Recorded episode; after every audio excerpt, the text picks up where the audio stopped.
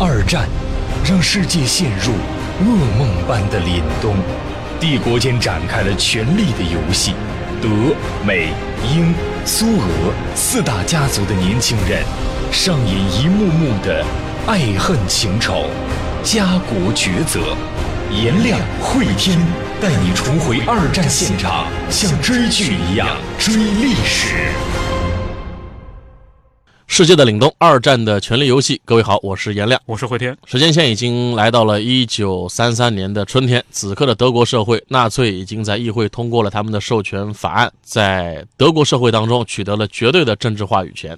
而且此刻的德国社会呢，因为发生了国会纵火案，被希特勒宣布。进入到了紧急状态当中，也就意味着纳粹的秘密警察可以以任何理由去抓捕所谓的他们认为威胁了国家安全的人。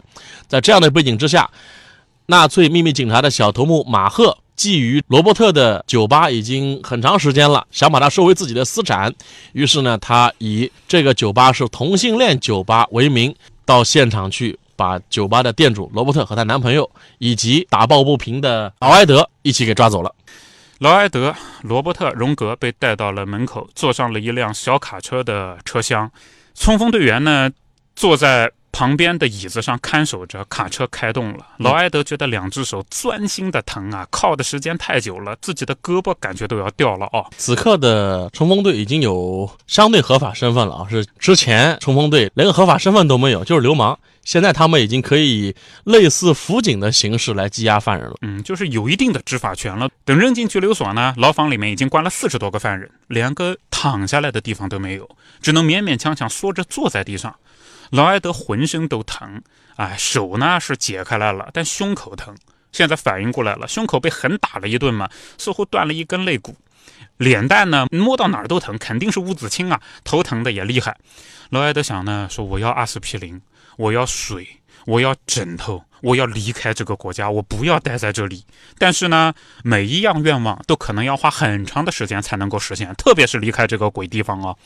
劳埃德啊，荣格啊，呃，罗伯特啊，就挨着坐在门边的地板上，双手抱头。罗伯特和荣格呢，就商量怎么样，什么时候才能够得到救援。毫无疑问啊，沃尔特会去找人。但是在纵火案特别法令通过以后，尤其是授权法案通过以后啊。你指望法律来保护自己的权益，这跟笑话一样。最大的希望就是由沃尔特以及艾瑟尔一起去找外交部门。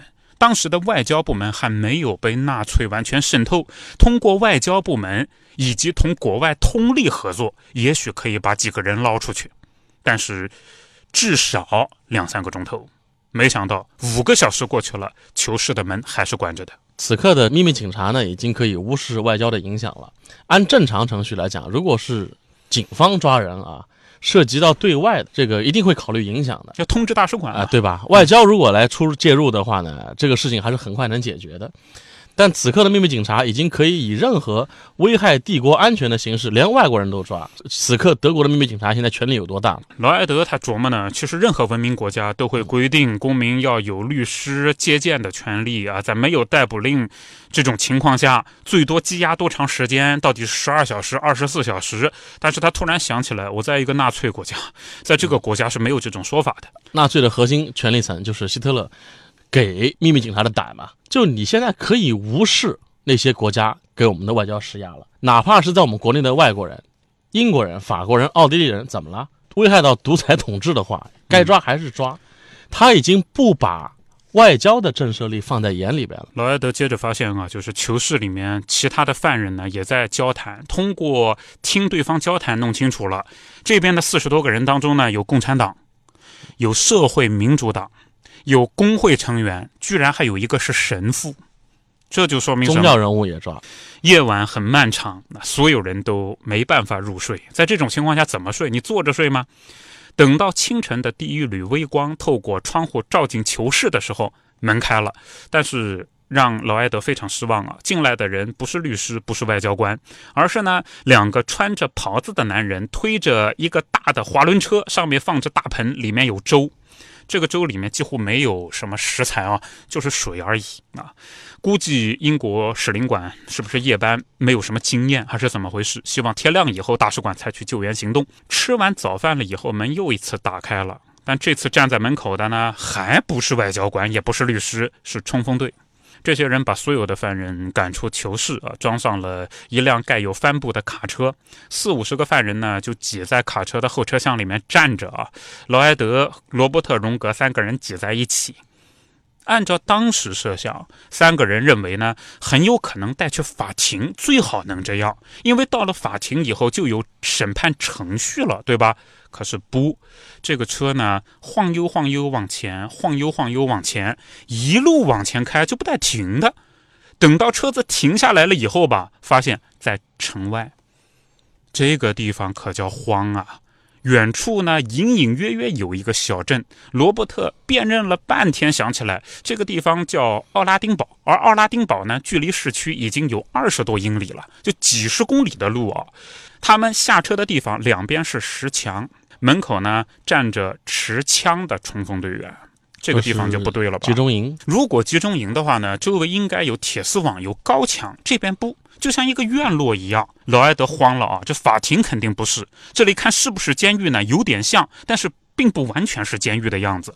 冲锋队不经审判，把我们带到这么一个鬼地方干什么？带到这个鬼地方，外人根本不可能知道在哪儿。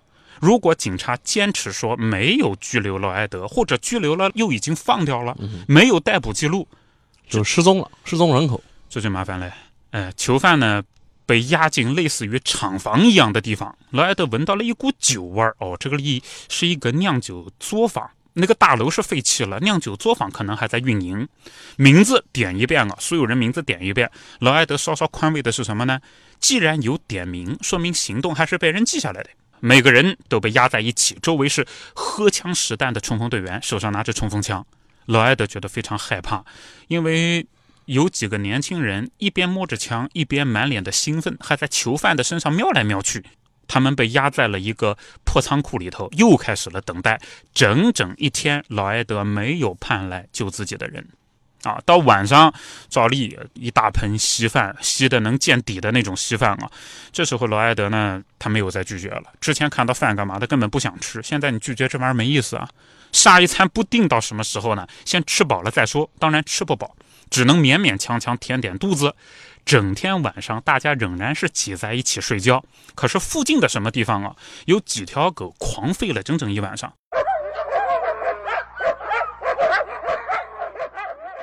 所以劳埃德他本来他是想睡一觉的，睡不起来，两晚上没睡。等到第二天天亮了，星期一啊，这肯定是有些人会采取一些行动吧？劳埃德就在琢磨呢，说沃尔特先生和我妈妈究竟在干嘛？凌晨四点，劳埃德迷迷糊糊的时候，他被一声冲锋队员的吼声给吵醒了。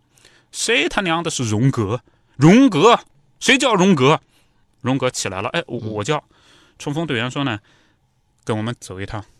哎呀，这个荣格固然很惊恐啊，罗伯特也惊恐啊。荣格是他爱人啊。罗伯特就说：“你你们找他干什么？带他去哪里啊？”冲锋队员上来以后，用枪托砸了罗伯特一下。你是谁啊？你是他妈啊！躺下，闭上你的臭嘴。荣格，你出来。那么看着荣格被押走，罗埃德不知道该怎么办。那现在少了一个。早饭之前，所有人被带到了仓库外边。仓库外边呢，把他们压在了一个用铁丝网围起来的场地上。这个场地有多大呢？四分之一篮球场那么大。周围啊，还有一些放着什么木头啊、轮胎啊这些不值钱的东西啊。劳埃德在寒风当中颤抖。接着呢，就看见马赫走出来了。那个马赫队长，秘密警察的马赫队长，冲锋队制服外面罩了一件黑色大衣。马赫每走一步，脚都踏得非常重。在马赫后面，两个冲锋队员抓着一个男人的手臂。那个男人呢，双手被反扣在背后，靠着手铐啊，头上呢套了一个水桶，浑身上下赤身裸体，连内裤都没有穿。所有人不知道他是谁，但罗伯特呜咽起来了，就哭了嘛。老天哎，那是荣格，荣格被扒光了，头上套了个桶，对，手被手被铐在后面。接着就是营地上啊，周围所有的冲锋队员在集合，劳埃德就很担心他们要干什么。接着荣格就被推到了铁丝网场地中央，独自站在那个地方，押送他的两个人呢离开了。接着有人牵过来几条狗，整夜狂吠的就是这四条狗，阿尔萨斯犬，知名的凶猛和残忍。这个狗呢，看上去都很瘦，不健康的这个皮毛一块一块的在秃，看起来很久没吃东西了。就是饿着的狗。对，冲锋队员把恶狗牵到了铁丝网场地上。劳埃德知道马上要看到什么了，而罗伯特在尖叫，就不别这样，求求你们不要这样！他冲上去试图把铁丝网的门拉开啊，三四个冲锋队员把他踢倒在地上，按住脖子。虽然说罗伯特试图反抗，但没用啊！罗伯特五十岁了，能有什么用呢？马赫就说呢，呃，这样的，把这个人压起来，把他的脸贴到铁丝网上，把眼睛扒开，让他看，让他看。四条狗被带进了场地啊，狗呢就狂躁的流着口水嘛。有两个冲锋队员熟练的引导着他们。劳埃德沮丧的想吧，看起来以前干过很多次了啊。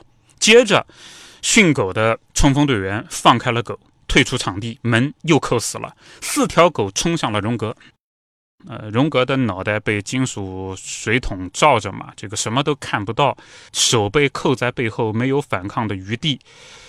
当然，荣格就一直惨叫。从最初的惊骇当中恢复以后呢，荣格试图保护自己，那他怎么办呢？只能是趴在地上，然后两只脚胡乱的往外踢，因为手是被铐在后面的。对，这个裸露的两条腿对于饥饿的狗来说是没有什么威慑力的。狗继续上去用牙咬的荣格的小腿，荣格站起来试图跑，但一下就撞到了场边的铁丝网上面啊！因为脑袋上扣着根桶，也看不见，看不见。哎，这荣格到处跑就。四处撞铁丝网，就如果一个成年人，即便是不被桶遮住眼睛，对，手不靠在后面，也抵挡不了四条恶犬。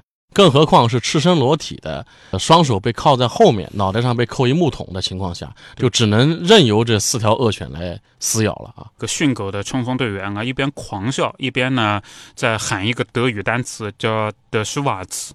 德施瓦茨是男性器官的意思啊，生殖器啊，就咬，就就咬那玩意儿。荣格浑身伤痕累累，全是血。最后呢，他脸朝外，身体正面抵住铁丝网，两条腿呢蜷起来。任由狗咬，狗呢凶猛地撕咬着荣格，咀嚼着带血的肉块。四只狗专心致志地吃了起来，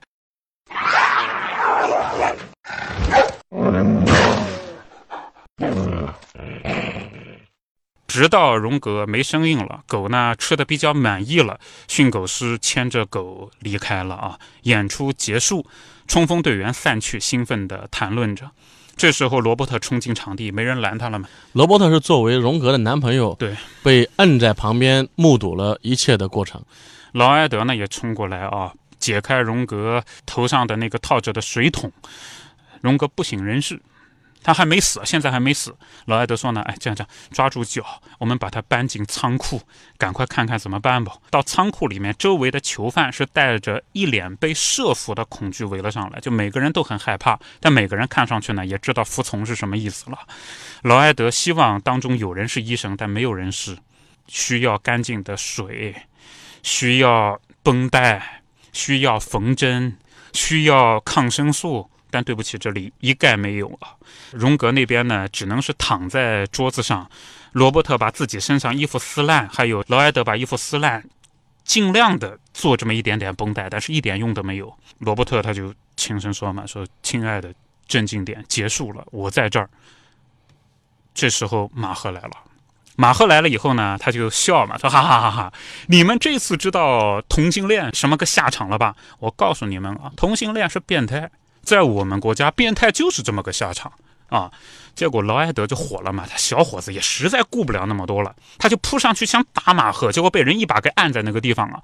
劳埃德就说呢：“我告诉你，马赫，做出这种事的人才是变态，才是变态。”结果毫无疑问，劳埃德被狠狠的当众又打了一顿。接着罗伯特就说：“啊，我求求你们了，我也求求你，劳埃德，别闹了，我呢就想照顾荣哥，好吧？”呃，什么事都不要做了。还有，我知道你想干什么，马赫，我们成交，我们成交。就那酒吧卖给他，那、你要酒吧给你啊。马赫笑笑，呃，这样的，当初是两万马克成交，现在打个对折不？你意下如何啊？罗伯特什么话都没说，点头点头。于是马赫从口袋里面拿出一份文件，之前就打好的，啊，嗯，和一支圆珠笔，往罗伯特面前地上一丢啊，签字吧。签完字了以后，就随便了。啊你们三个可以回家，我说了就算，我放你们走。罗伯特在文件上签了自己的名字啊。接着呢，马赫想了想，他说：“这样的，那个那个小孩叫什么名字啊？那个愣头青英国人，过来压过来，哎，然后呢，又把笔塞到劳埃德手上，你也签字，你是见证人啊，就是卖酒吧的见证人，对，卖酒吧的见证人。劳埃德本来想反抗，罗伯特说：“劳埃德，我求求你，你照他说的办，照他说的办，什么事都不要做。签完字我们就走。”马赫心满意足的把签完字的文件往兜里一塞，走出仓库，然后跟冲锋队员吩咐放他们走。罗伯特和劳埃德回到荣格身边，想把荣格带走，但是这时候荣格已经死了，已经不再呼吸。这是这一幕啊，镜头一转就是几天以后了。劳埃德和艾瑟尔要回去了，沃尔特和莫代呢到火车站送别。劳埃德是非常非常开心，终于可以离开这个国家了。在这里的六个星期啊，无论是语言还是政治，劳埃德觉得都学到了很多。但是自己现在唯一的愿望就是离开德国，回到英国。当然，劳埃德对于逃走呢，他有几分罪恶感啊。嗯，他就觉得吧，他们那些没办法离开的那些人，到底该怎么办？自己走了，留下来的那些人该怎么办？但是呢，毕竟回到一个制度完善、新闻自由尚且存在、社会党人不受迫害的国度，毕竟可以写文章。他从这个方面宽慰自己，逃走没有什么丢脸的，回去我还要做事儿。至于说沃尔特一家呢，看上去很沮丧啊，荣格死以及罗伯特酒吧被抢走对所有人都是打击。重大打击啊！劳埃德被释放以后呢，其实德国外交部还有一个道歉声明，说这个是一个可怕而不幸的错误，但暗示什么呢？暗示这是劳埃德本人的愚蠢和当局的行政错误共同导致的一场误会。这是劳埃德被释放以后呢，这外交部门的回应啊。沃尔特在送别的时候呢，就说这个罗伯特已经安全的抵达了伦敦。哦，罗伯特也走了，走了。作为奥地利公民啊，罗伯特要离开德国并不难啊。他拿到了马赫的一万马克嘛，这一万马克的价钱只有公道价钱的百分之五，但是这一万马克足以让他离开这个国家，到伦敦重新开始。就是按理说这酒吧应该是二十万吧，二十万马克。拿到马赫这一笔钱呢，也是颇费了一番周折。但沃尔特亲自的去找马赫，而且威胁，就是如果说你不给这个钱，沃尔特表态，宁可自己千刀万剐，也要到纳粹党部去告他。就马赫连这一万马克都不想给。对，啊，沃尔特就想嘛，你不行，我举报你，我就到你们纳粹党党部去举报。呃，我就不相信你干这个事情，纳粹党能认可。因为纳粹党呢，对于迫害犹太人、迫害同性恋，纳粹党是支持的。但是借机捞钱啊，如果被发现了，那还是要受处分的。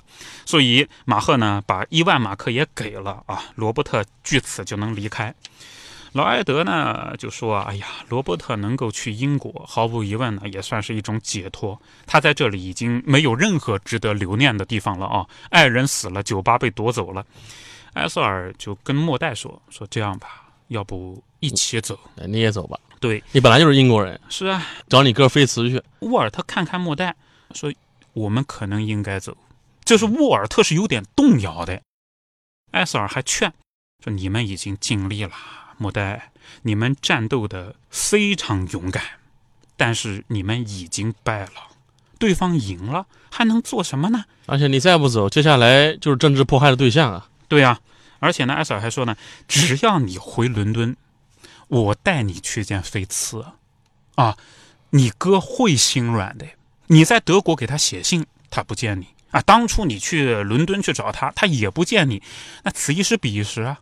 你现在已经到了这步地步，我就不相信，我带到你亲自到菲茨家，他能不见啊？他不见，我就一定要让他见的。结果莫代他是这样的，他说：“我不去，我不去。我在这个国家待了十四年，这里是我的祖国了。我出生在英国不假，现在我就是德国人。那什么叫祖国啊？祖国是和人息息相关的地方。在这里呢，有很多我爱的和爱我的人。这里有我的丈夫，我亲爱的沃尔特，还有我那个管教不严的、走向纳粹的儿子艾里克，有天赋异禀的女儿卡拉，有我的女仆艾达，她就是我的姐妹，还有她残疾的儿子，有莫妮卡一家，有我的记者同事，我能把他们都丢开吗？我能带走几个啊？我要留在这里，我和纳粹拼了！我丈夫已经把一切都献给这个国家了，他的命，他的整个人生都是为了让这个国家变得自由和美好。我认为我丈夫也不应该放弃这一项伟大的事业。如果我丈夫丢掉这份事业，他就丢掉了灵魂。我当然也不会走，我丈夫也不能走。那这样的话，这艾索尔就很难办了。他就说：“这样吧，要不底线，我以一个老朋友的身份提一个非分的要求，你允许我把卡拉和你儿子艾利克带走。”把小孩带走，小孩带走，这总可以吧？结果呢，莫代就哭了。他说：“我啊，我拼了命也希望我孩子能够在一个安全的环境里啊。”卡拉一想到冲锋队，晚上都会做噩梦。埃里克穿上那套混蛋的制服，青年团的制服，就不肯脱下来。但是呢，这是错的，走是错的。不管是我们，我和我丈夫，还是我的孩子们，我们都不应该屈服。吃苦受难好过袖手旁观。不过这个我是觉得这个末代是不是有点太偏执了啊？是有点。哪怕你自己不走，你跟沃尔特不走，你说这个国家有你们奋斗的影子，是你们的灵魂，这个我能理解啊。你小孩儿为什么不让他带走啊？埃塞尔无话可说，最后他轻轻地拉着末代的手啊，说：“很抱歉啊，我问呢，是因为我是你的老朋友，我有义务问。但是现在呢，我也。”不勉强你，不勉强你要不走，那就我理解，我理解。沃尔特呢，跟艾瑟尔说：“哎，你之前讲呢移民的事情，我曾经动摇，但现在呢，我觉得我夫人讲的是对的。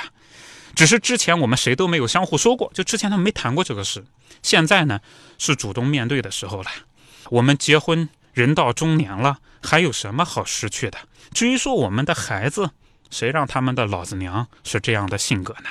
就都待在这个国家吧，我们不走。艾瑟尔看看手表，我们也走了。那我们上火车了，再见。